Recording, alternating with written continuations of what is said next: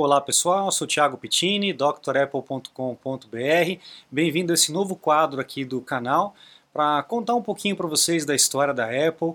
É, eu comentei algumas coisas a respeito disso numa live ou num Dr. Apple News, não me lembro exatamente. O pessoal acabou gostando, começaram a me pedir para que eu realmente fizesse esse quadro é, voltado para contar a história e curiosidades durante essa história, essa longa história da Apple, né? Desde 75, 76, na hora que começou realmente a, a, a Apple Computer, hoje Apple Inc., lá na Califórnia, nos Estados Unidos. Então eu é, resolvi fazer um pouco do resumo, contar algumas histórias para vocês é, numa ordem cronológica. Para poder fazer isso para vocês, é, eu estou utilizando alguns livros como inspiração. Um deles é esse livro do Johnny Ive, que é, era o, o vice-presidente de design da Apple, né, era o chefão de design da Apple, responsável por alguns dos produtos de maior sucesso da Apple. É, esse outro livro, A Cabeça de Steve Jobs, também é um livro muito legal, do Leander, que é, é do Cult of Mac. É bem legal também, vale a pena a leitura desse livro. Mas o que vai é, nortear a nossa história, o fio da meada, vai ser esse livro aqui, que é a biografia do Steve Jobs, do Walter Isaacson, é, que saiu é, junto com o falecimento dele, pouco depois do falecimento dele, e ele participou, o Steve Jobs participou da feitura do livro, com entrevistas, com, com frases, citações e tudo mais, que o Walter é, aproveitou nesse livro que eu recomendo. É, não é um livro só da Apple, obviamente, é um livro que conta a história do Steve Jobs, mas é, é o que vai dar aí o norte para gente, é, para esse fio da meada, tá? Bom, então para poder começar essa história não tem como falar da Apple sem falar do Steve Jobs é um dos fundadores, não é o fundador. Tem muita gente que acha que é só ele, mas na verdade não. É, é, são três fundadores, a gente vai chegar nesse ponto. Mas antes de chegar nisso, eu quero contar a história do próprio Steve Jobs, porque isso vai acabar respondendo uma porção de perguntas. É, por que, que a Apple tomou esses caminhos e não outros? Por que, que o Steve Jobs tinha aquele temperamento e não outro? Então a gente tem que falar um pouquinho do surgimento dele, da infância dele, para poder embasar todo o restante é, da história da empresa, que é Apple e Steve Jobs, é, não tem como é, desassociar né, uma coisa da outra. Bom, então vamos lá. É, os pais de Steve Jobs, é, pa, é, Paul Reinhold Jobs e Clara Hagopian, ou Hagopian, eu não sei como é que fala porque ela é filha de imigrante armênio. Se alguém souber, por favor, coloca nos comentários aí para não falar errado. Clara Hagopian e Paul Reinhold Jobs. Esses são os pais é, adotivos, os pais de criação de Steve Jobs. Por que, que eu falei deles e não dos pais biológicos primeiro? Porque o próprio Steve falou que é, os pais biológicos foram apenas doadores de esperma. Ele era bem rasgado mesmo, ele não tinha papa na língua. Ele era bem resolvido com relação a isso, de certa forma, então não tinha muito problema com relação a esse assunto, tá? Bom, então o, o Paul Jobs, que foi o cara que criou, que, né, o pai é quem cria, né, que deu toda, toda o fundamento, todos os valores para ele, ou grande parte deles, ele a, abandonou o ensino médio, então ele não tinha formação acadêmica, assim como Steve Jobs também abandonou a faculdade de Stanford, a gente também vai chegar lá. Ele, aos 19 anos, ele entrou para a guarda costeira dos Estados Unidos e ele não sabia nem nadar, ele entrou para a guarda costeira. E ah, lá dentro da guarda costeira ele acabou se tornando mecânico de motores. Então essa paixão por como as coisas funcionam e tal é, veio disso aí.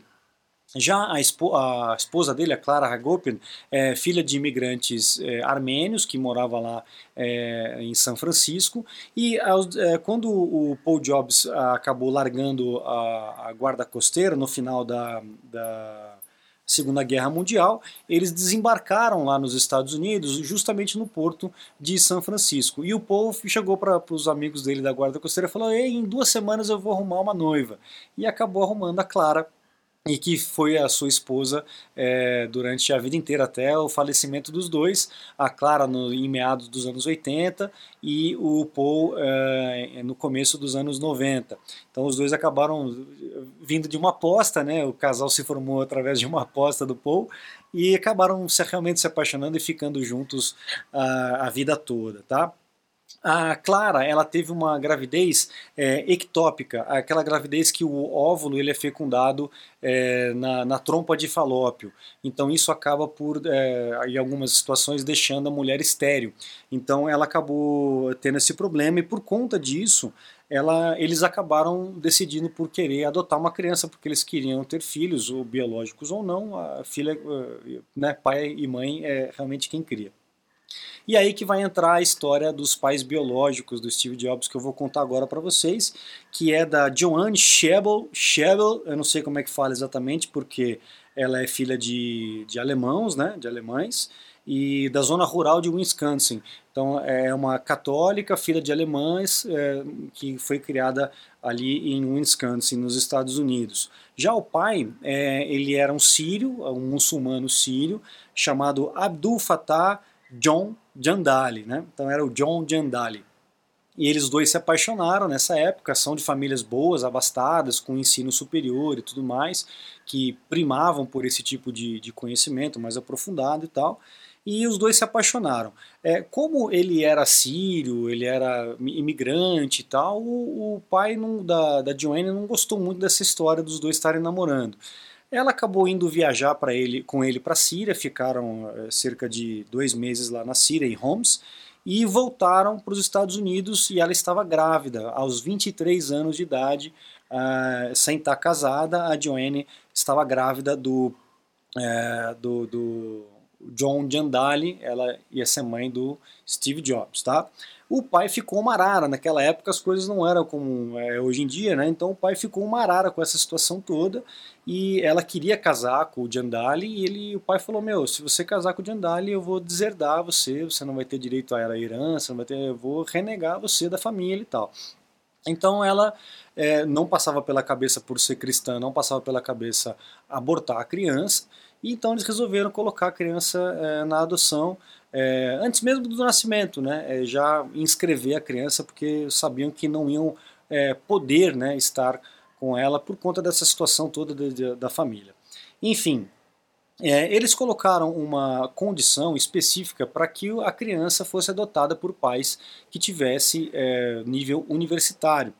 E o casal que estava para adotar o Steve Jobs, que na época ainda não era Steve Jobs, né, ia, sei lá, ia ter algum outro nome, eles, na última hora, aos 46 do segundo tempo, eles desistiram de, de, de adotar um menino porque preferiam adotar uma menina. E aí o cara lá da, da adoção ficou maluco, falando, pelo amor de Deus, essa criança já estava direcionada e esses caras desistem na última hora e tal. Enfim, o próximo da lista era o Paul e a Clara, que não tinham é, é, ensino superior, eram né, uma classe média baixa e tal, enfim. É, a criança acabou indo para eles né, em, em 24 de, de fevereiro de 55, que foi quando ele nasceu, acabou indo pro, pro Paul e pra, e Clara, mas a Joanne ficou uma arara da vida quando ficou sabendo que os pais, eh, eh, os pais adotivos do filho dela não teriam o ensino superior como ela tinha deixado como uma condição aí eh, imperativa para que isso acontecesse. Depois de muita conversa, muita conversa, muita negociação, ela acabou aceitando assinar os papéis da adoção com a condição de que o Paul e a Clara é, matriculassem o filho numa escola superior, que ele tivesse uma formação é, universitária, uma formação acadêmica. E assim foi. Então o Steve foi, foi batizado como Stephen Paul Jobs é, e pai, né, os pais adotivos, o Paul Reinhold Jobs e a Clara Hagopian Jobs. É, depois disso, o, logo depois que eles fizeram, ele, a, a Joanne colocou o filho para adoção, uh, o pai acabou falecendo. E aí eles resolveram, ela até tentou é, desfazer a adoção, mas não tinha mais jeito, já tinha sido adotado e pronto, não teve mais como reverter. Ela acabou tendo um outro, uma outra filha, né, uma outra criança, uh, com o Jandali, chamada Mona, Mona Simpson, que acabou se tornando muito famosa nos Estados Unidos por ser uma roteirista, uma novelista uma escritora. E, e, depois de muitos anos ela ficou sabendo aí que o irmão dela uh, acabou sendo o famoso Steve Jobs da Apple. Ela não ficou sabendo isso logo de cara. Bom, Depois desse embrólio todo, o, o, Steve começou a crescer, teve uma infância normal dos anos 50 lá nos Estados Unidos, naquela região uh, da, da, da, Califórnia, né, em São Francisco, e ele diz aqui, ó, meus pais eram muito abertos comigo em relação a isso, em relação à adoção, então não tinha muito segredo, ele já sabia desde pequeno que ele era adotado, e uh, acabou dizendo, ele conta aqui numa história que ele é, acabou comentando com uma amiguinha dele na faixa dos 6, 7 anos que ele era adotado e a criancinha, a amiguinha dele falou, nossa, então você foi abandonado pelos teus pais, teus pais biológicos não te quiseram e aí a cabeça dele com 7 anos, imagina, entrou em parafuso, né? então ele ficou meio maluco com relação a isso, voltou discutindo com os pais e tal, enfim, aí os pais, a Clara e o Paul conseguiram contornar a situação com uma criança de 7 anos, mas assim, ele ficou com essas questões na cabeça, abandonado, especial, escolhido, né? Os pais falaram, não, você é uma pessoa, uma criança especial, você foi escolhido por nós e tal, aquela coisa toda. Enfim, é só um detalhe interessante que uh, a Joanne teve o Steve Jobs com 23 anos. E o Steve Jobs com 23 anos se tornou pai da Lisa que acabou também não, uh, também não, né? Acabou não uh, assumindo logo de cara. Demorou muitos anos para o Steve Jobs assumir que a Lisa, sua primeira filha, era realmente a sua primeira filha. Você vê como as histórias, né? O mundo dá voltas, as, as histórias se repetem. Ele teve um problema, uma, uma dificuldade, problemas graves com relação a isso, com relação à Lisa. A gente também vai chegar lá nos próximos capítulos, tá? Bom, Uh, como é que isso acabou se procedendo depois de, de, dessa história toda dos sete anos e tal? Ele começou a aprender o ofício com o pai, né? Então o pai era mecânico de motores, adorava fazer esse tipo de coisa. Ele comprava carros quebrados, consertava e revendia e tal. Então o Steve ele teve esse contato com a negociação é, muito cedo. Uh, e o pai tinha um interesse muito grande em fazer as coisas bem feitas, ele gostava de detalhes, né? ele queria que a coisa tivesse é, sido bem feita. Então o pai geralmente fazia tudo, precisava consertar a cerca, ao invés dele contratar um marceneiro, ele mesmo ia lá e consertava, ele consertava, fazia os móveis da casa e tal. Então o Steve Jobs ele cresceu com essa influência dos pais, é, do pai principalmente, de querer fazer tudo da melhor maneira possível, não importa se a, o fundo do armário ia ser uma, um pedaço de madeira que ninguém ia ver, o pai fazia o fundo do armário com o mesmo esmero que ele fazia a porta da frente, com uma madeira de qualidade, bem lixada, bem invernizada e tudo mais.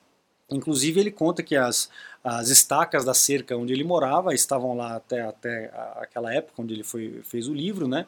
E ele falou, poxa, essas estacas eu fiz com meu pai, e ele fazia as estacas de, de, de, de, segurança da rede, da, da cerca, com a mesma qualidade do que a pontinha, que era bem bonitinha, bem feita, né? Então ele aprendeu esses meros detalhes que a gente vê hoje né, nos equipamentos da Apple, nessa refinação, o equipamento da Apple, os produtos da Apple são como uma joia, né? A, a qualidade do acabamento é algo realmente que você não vê na concorrência, né? E aí acabou vindo essa história toda e essa fixação dele uh, junto com o pai, tá? Naquela época, nos anos 60 e tal, a, o bairro onde Jobs morava, lá no alto da Califórnia, ele estava tendo um investimento militar muito grande. Né? E então muitas empresas surgiram lá, a grana ia muito para lá, para pesquisa nas faculdades e tudo mais. Para vocês terem uma ideia, é, quem foi morar lá em Palo Alto foi um camarada chamado David Packard. David Packard que acabou conhecendo um amigo, Bill Hewlett que tinha uma garagem também lá em Palo Alto, onde a, acabou surgindo a empresa HP, Hewlett Packard. Né? Então a HP começou lá e, e, lá nos anos 50 uma rápida expansão, eles faziam instrumentos técnicos e tal, então eles já tinham é, uma empresa grande e, e crescendo cada vez mais por conta desse investimento maciço que o governo americano fazia lá. Outra coisa, outra, outra pessoa importantíssima que, que viveu naquela época, que morou naquele lugar naquela época, foi o William Shockley, que foi um dos inventores dos transistores. Ele trabalhava lá nos laboratórios Bell, ele foi um dos inventores dos transistores. Sem ele a gente não teria os computadores que nós temos hoje, né? E naquela época os transistores eles estavam sendo desenvolvidos com um, um minério, um metal chamado germânio, um minério chamado germânio.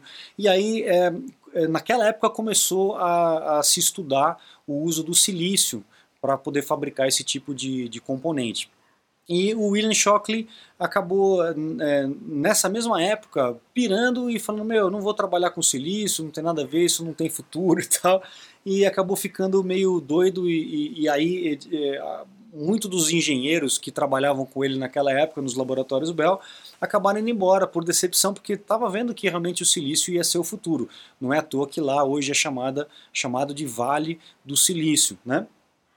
Dois desses engenheiros que saíram dos laboratórios Bell com o William Shockley era Robert Noyce e Gordon Moore. Esses dois aí, ó, é, brincadeira, né? É, como a, história vai acontecendo. Eles montaram uma empresa é, chamada Fairchild Semiconductor, que acabou se fragmentando, se, se dissolvendo em 68. E aí o, o Noyce, ele saiu da empresa porque ele não conseguiu ser o CEO, ele era um pouco visionário, um pouco não, né, bastante visionário, ele não conseguiu ser o CEO da empresa e acabou é, saindo de lá e chamou o Gordon Moore, que era também parceiro dele. Então, Robert Noyce e Gordon Moore, esses dois aí que montaram uma empresa chamada Integrated Electronics Corporation, se a gente juntar Integrated Electronics Corporation, vai formar o quê? Intel.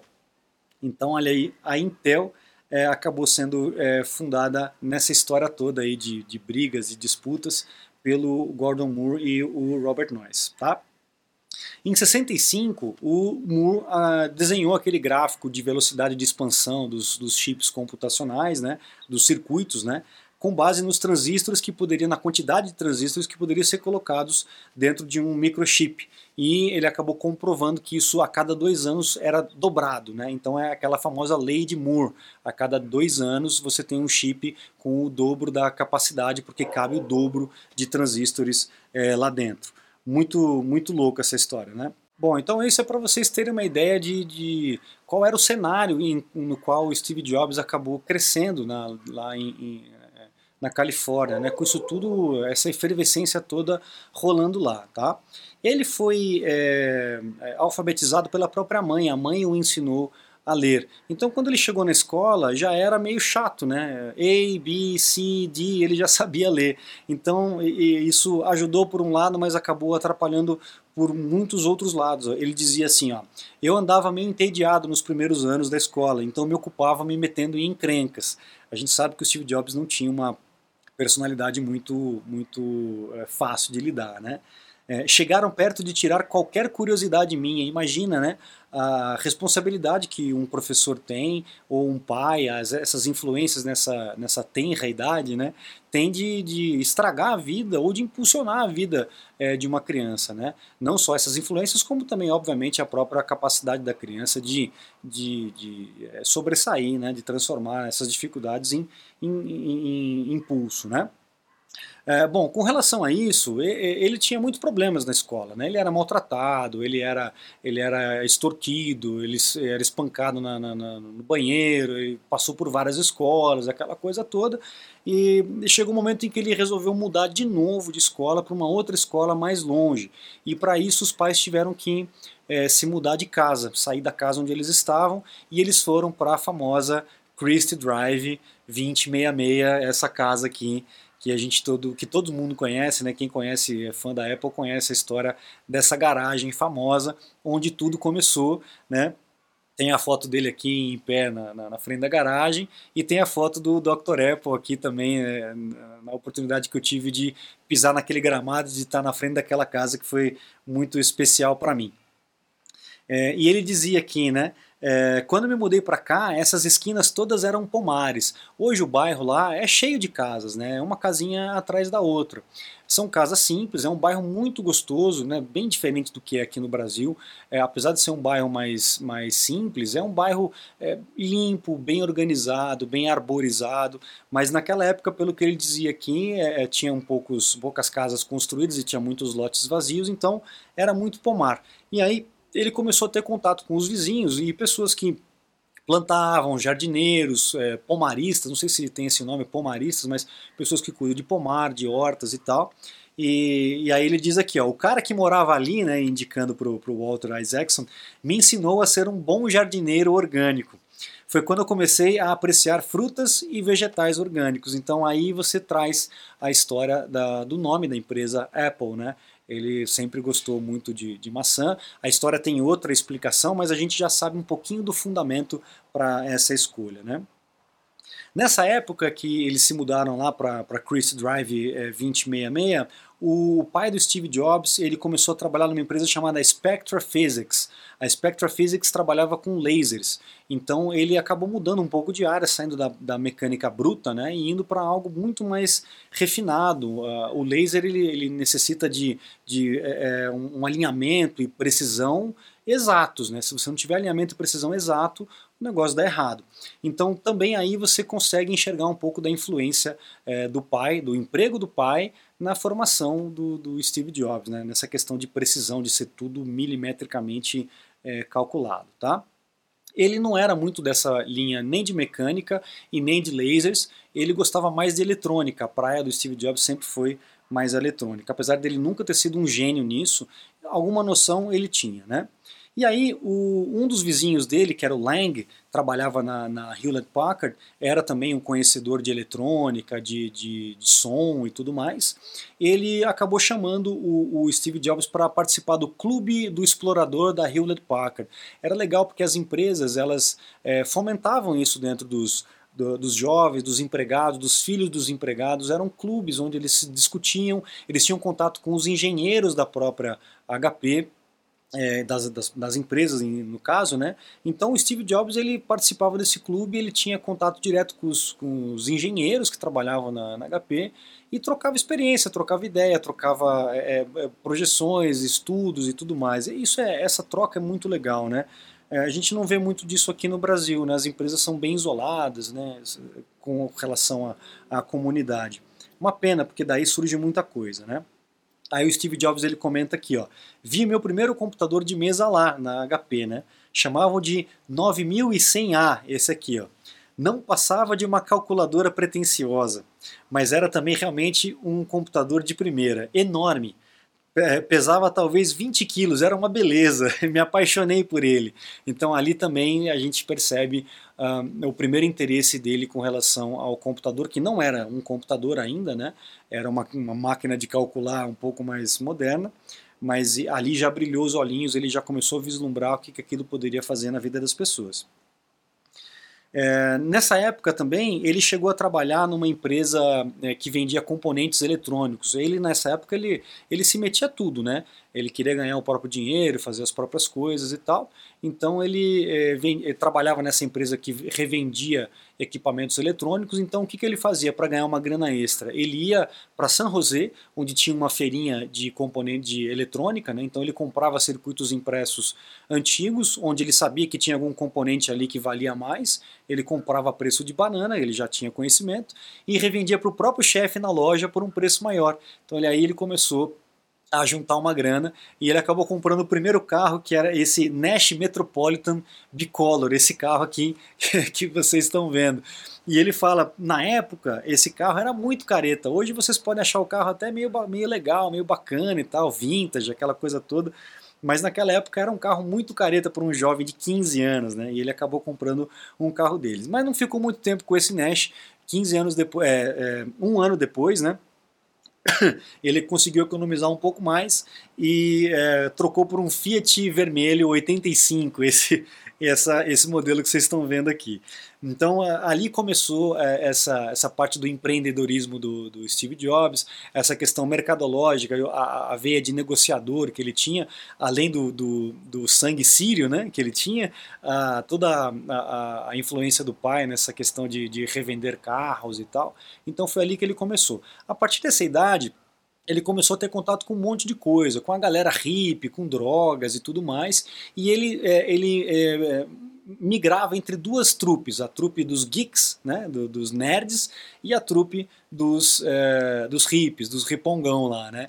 Então, é, que na verdade, naquela época, como era muito muita contracultura e os geeks, os, os, hackers, aquelas coisas todas, eles estavam é, é, muito com a mesma é, com a mesma filosofia de quebrar o governo, de quebrar sistema e tal. Então era uma era uma, uma trupe que bem diferente, mas que andavam juntos, né? Tinham alguns ideais parecidos. Então o Steve Jobs ele tinha um pé lá e um pé cá.